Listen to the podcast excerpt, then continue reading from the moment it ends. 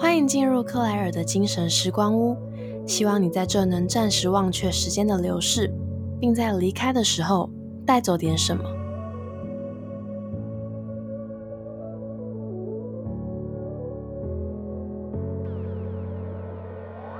大家安安，欢迎回到克莱尔的精神时光屋，我是主持人 Claire。最近第一次在 Instagram 上面收到了来自新房客的长篇回馈。他说听完前面的三集呢，收获了很多，也很喜欢时光屋里的故事。我听到之后真的很开心，也很感动。谢谢 Yuna，之后也要继续准时收听哟。今天这集呢是海外工作韩国篇的最终回了，主要分享的会是比较贴近生活，还有日常文化以及娱乐层面的故事。毕竟到海外工作，并不会真的只有工作的部分要去适应，所以我会希望借由辐射到不同面向的分享，让整体的故事呢更加的完整。还记得我刚到韩国的时候，因为还在找合适的房子，上集有提到，因为没有跟主管一起住，所以自己要去找房源去签约。那当时离上工的时间，因为还有一段缓冲期，所以我就想先去尝试一下，一直很想要体验的打工换宿。于是呢，便投递了履历。去了面试，也顺利的录取了。我在面试当天有提出想看一下居住的环境，结果民宿的主人呢，就很快的让我浏览了一下。我当时有发现里面虽然只有一张上下铺，但堆了不少的杂物。那社长跟我说，那只是暂时的绽放，在我搬进来之前就会清干净了。没想到，直到我住进来那天还是如此，就很像你们知道哈利波特小时候在德斯里家住的那个楼梯下的小储物间。但我不是哈利波特，也不会有海德来救我。除此之外，由于旅店是完全开放式的，任何人呢都可以随意的进出，而我们员工的房间又恰好就在大门的入口处。外加社长他常常会因为说哦我要来拿房屋的备品，进到我们的房间拿东西，所以也没有办法锁门。因着上述这些状况呢，我就有跟社长反映说，哎，这样子我的一些贵重物品，尤其是个人的护照。安全性上会有一定的风险在，但社长每次听到都只是耸耸肩，然后就执意说啊，你是在大惊小怪，那些杂物啊，再过一阵子找到储物空间就会移走了。那因为在这样多次的反应之后，我看情况都没有改善，所以深刻的就意识到自己的想法跟这些顾虑并没有被尊重，那好像就没有继续沟通的必要了吧。所以我那几天呢，就更勤于的看房，并且预定了旅店，准备逃跑。但因为我带了四个多月的行李分量不少，所以自己逃跑的难度系数呢就有点高。于是那时候就麻烦了有韩国朋友的一位马吉，请他朋友在某天的大概清晨五点来帮我越狱。因为社长他每天早上大概六到七点之间会固定来一趟，但我呢基于责任感，还是有先把当天早上该做的房务先处理好，毕竟客人是无辜的。后来呢，就在紧张又刺激的氛围之下，越狱成功了。而我也在两天之后找到合适的住处，用闪电般的速度完成签约、付款，然后顺利的迁居入住。这边也想提醒房客们，打工换宿啊，因为他基本上不会拿到金钱的酬劳，算是游走在灰色地带的一种工作形态，所以会有蛮多没办法得到保障的地方。那如果真的遇到像这样沟通无效的状况，记得不要傻傻待着。一定要在做好后续计划之后，就赶快果断的离开，保护自己。你我有责。言归正传，虽然这段历程听起来蛮崎岖颠簸的，但其实在这为期恰好一周的打工换宿体验之中呢，还是有不少美好的回忆。譬如某天午夜，和非洲裔英国籍的客人在顶楼很激烈的讨论人为什么要活着，到底该不该结婚这样的问题。又或者是呢，因为帮一位加拿大客人快速的解决房屋上的问题，以及对他后续在韩国的背包行程给予一些建议，所以他在退房的时候送了我一盒他从加拿大带来的巧克力，还附上了一张手写卡片和我道谢。又或者是在房务时间，我在空无一人的旅社里面边大声唱歌边用跳舞的步伐拖地，还是有拖干净啦。我常常觉得大部分的事情都是一体两面的。像打工换宿啊，接触到的不单单是社长，还有与客人之间的交流，以及你所负责的工作内容。整体体验的感知呢，是从这些盘根错节的内容所构成。所以我其实并不会因为社长的作为而完全否定这次的体验，在心里面骂还是一样会想骂他啦，只是不会因此否定其他环节的美好。接下来聊聊排外性，其实部分韩国人会有一点点的排外，尤其是在听到你不是讲韩文的时候。那我刚到韩国呢，也有遇到过不公平的待遇。当时是在打工换宿期间，我某天下午到民宿附近的韩国传统餐馆去吃饭。走进去呢，店内只有我一位客人，所以我用英文跟里面的阿朱玛，就是阿姨，点完餐之后便乖乖的入座等候。结果过了将近二十分钟吧，餐点却一直都还没有来。我就瞄了一下在柜台那位阿朱玛，就懒洋洋的靠在桌子上。后面的厨房呢，看起来也没什么动静。直到有对韩国情侣走了进来。他们在点完餐后不到十五分钟，餐点就上齐了，但我的却仍然还是没有来。于是呢，我就走去询问那位阿祖玛。他瞥了我一眼之后呢，才慢悠悠的回头向厨房点单。结果不到十分钟，我的汤饭就来了。当时真心觉得生气又委屈，但实在很饿，就还是不争气的留下来用餐。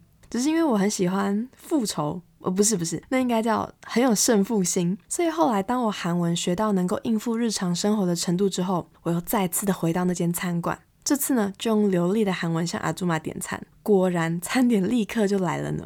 但其实这样的经验还是少数啦。我在韩国期间遇到的善良的人还是占大多数的。就举我当时学韩文的历程来说吧，其实，在台湾的时候呢，我就先买好了基础教材，所以字母都是先自学的。但毕竟发音还是有点不到位，所以我当时的做法就是在咖啡厅念书的时候，抓附近那些看起来英文不错又蛮清闲的韩国人来问读音。基本上绝大部分被我搭讪到的韩国人呢，都很愿意伸出援手。但有两位让我的印象最为深刻，一次是刚好问到一位大韩航空的机师，他原本在咖啡厅是要等朋友来，然后就去用餐，但被我询问到是否能请教一些读音之后。就坐到我的旁边，开始一个一个字母念给我听，还向我介绍了道地的韩国用语，以及这个用语产生的文化背景。甚至后来他朋友抵达的时候，他们两人又多停留了半个多小时帮我上课。最后我们还互相交换了 Kakao Talk，这是韩国最普遍在使用的通讯软体，就像我们的 Line 一样。他们还说，未来在韩国期间，如果有遇到任何问题，都可以找他们帮忙。真的是两位天使来着。另一次呢，则是遇到一位高中女孩。她在学校念的是国际班，因此英文非常的好。我那时候其实就是在她背后看到她在写英文论文，才上前搭讪的。这位女孩呢，非常耐心的花了快三小时陪我练习读音以及对话。后来我们还聊到了台湾和韩国的教育。他有告诉我，因为大学打算出国念书，所以自己其实并不像一般韩国学生的压力那么那么的大。但他看到同校一些普通班的同学们依然会觉得很心疼，并且他自己之后大学毕业也不打算回韩国工作。虽然那里是家乡，但他还是没有办法接受韩国的职场文化。我们就这样聊着聊着，直到天黑，才因为各自的行程说再见。基于上述的经历呢，我觉得善良的人还是占大多数的。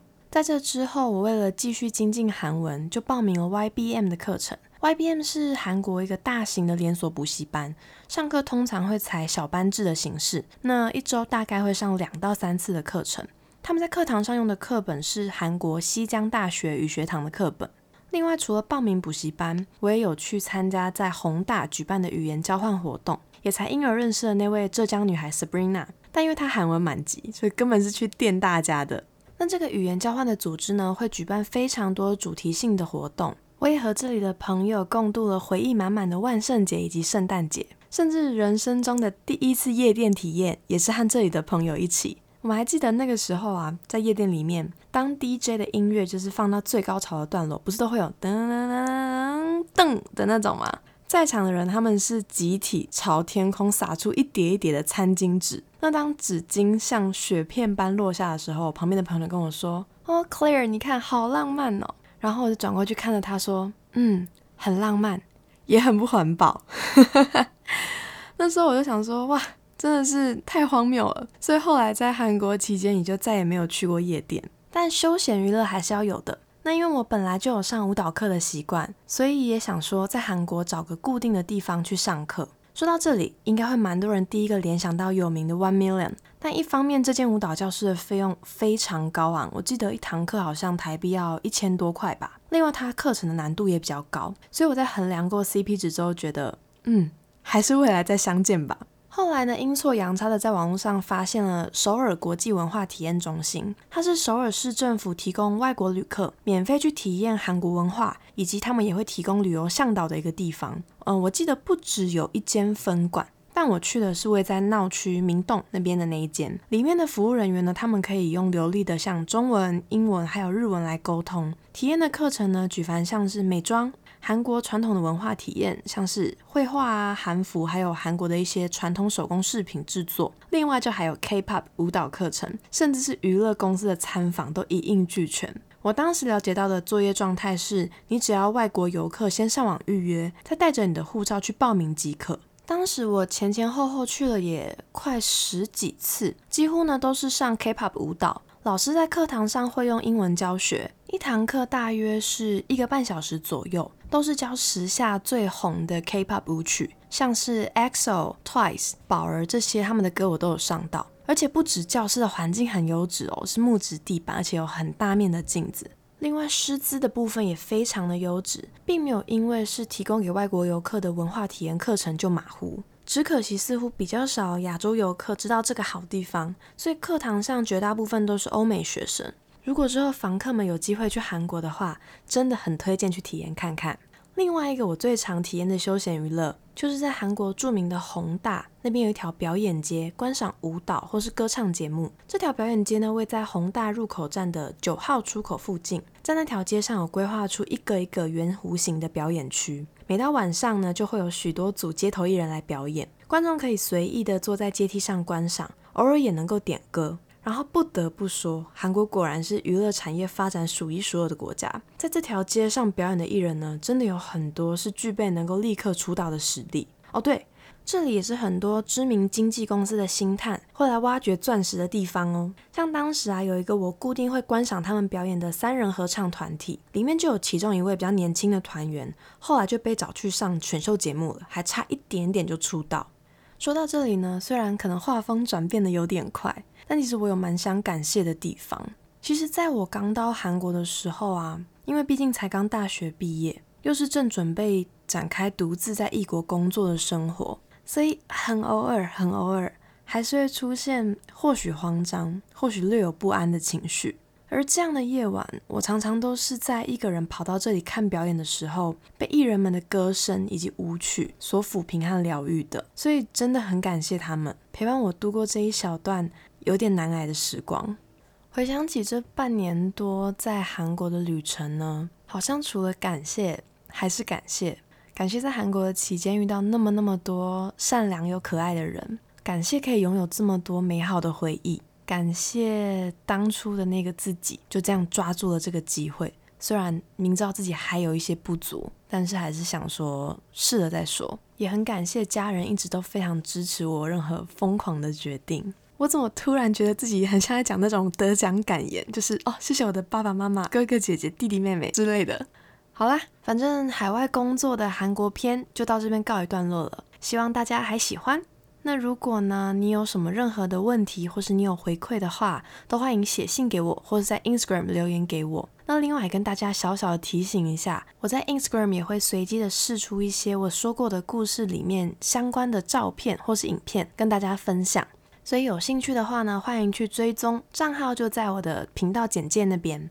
此外，如果你喜欢这间时光屋里的故事的话，也希望你可以追踪留言，然后评分，那样我会非常感谢的。就这样啦，那我们一样下周四见，拜拜。